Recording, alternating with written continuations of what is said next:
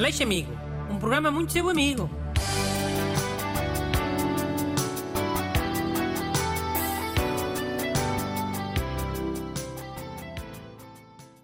Olá, bem-vindos ao programa mais amigo da Rádio Portuguesa.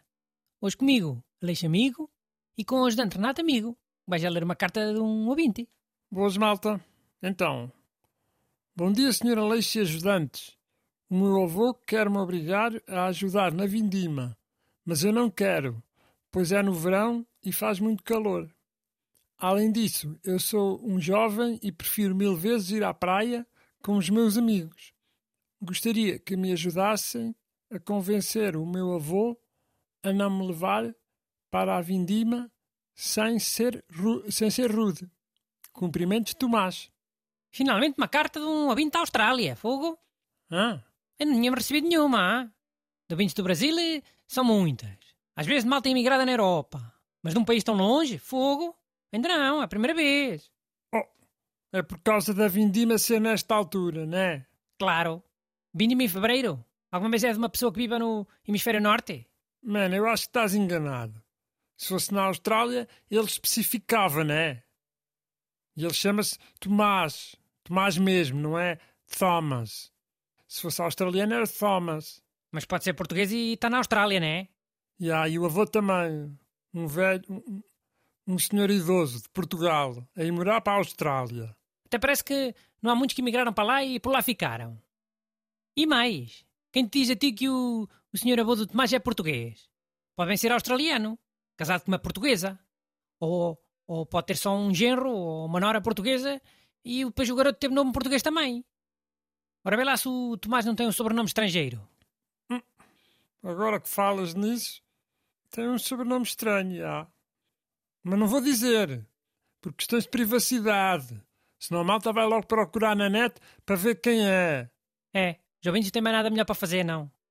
Mas pronto, eu disse Austrália, mas podia ter dito outro país qualquer do hemisfério sul, ah? Chile, Argentina, África do Sul. Também há muitos portugueses na África do Sul. Mano, v- vamos dar uma resposta que dê para o ano todo. Sabes o que é que eu acho? Essa carta é de agosto ou de setembro.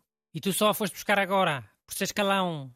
Ah, mas porque é que buscar mails antigos é ser calão? Não é? Mas podes ter escolhido esse mail em, em setembro, imprimiste num papel, depois perdeste o papel, depois encontraste ontem por acaso, quando estavas à procura de outra coisa qualquer, e, e pimba veio hoje, como se nada fosse. E nem digo setembro do ano passado, pode ter sido setembro de, sei lá, 2020. Mano, é de 31 de janeiro deste ano. Nem três semanas tem. Fogo. Pronto, então vá. Tomás, um truque que serve à mesma para as vindimas de Portugal e da Austrália e dos outros países todos, da África do Sul, França, etc, etc. É tu cortaste num dedo logo no primeiro dia. Oh, Bruno, eu não me acredito que estás mesmo a dizer para uma pessoa se cortar de propósito com uma tesoura.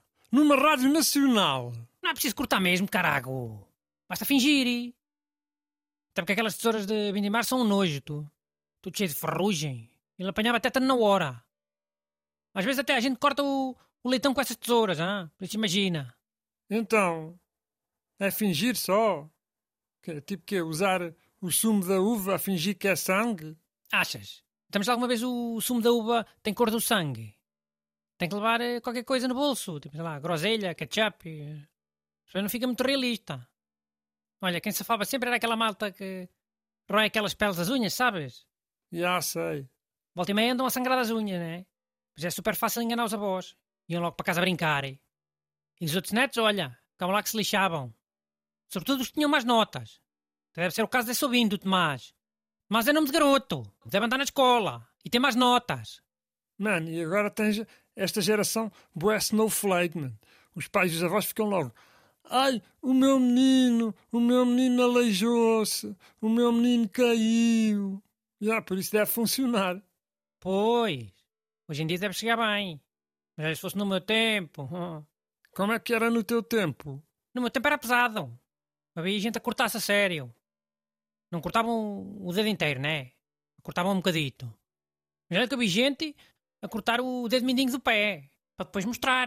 Como se fosse o- um bocadito do dedo da mão. Oh, já, acredito mesmo. Sabes lá tu o que é que aquilo custava? Vindimar naquele tempo. E o dedo mindinho do pé também não serve para nada, né? Para farto dizer. Ya, e nos memes é sempre o dedo que se aleija na, nas esquinas dos móveis. Pois, mas vai lá arrancar e pôr uma prótese de madeira. Olha que já há próteses bem realistas. E também é da maneira que nunca mais se aleijam. Mandem as vossas perguntas para brunaleixo.rtp.pt Aleixo Amigo. Um programa muito seu amigo.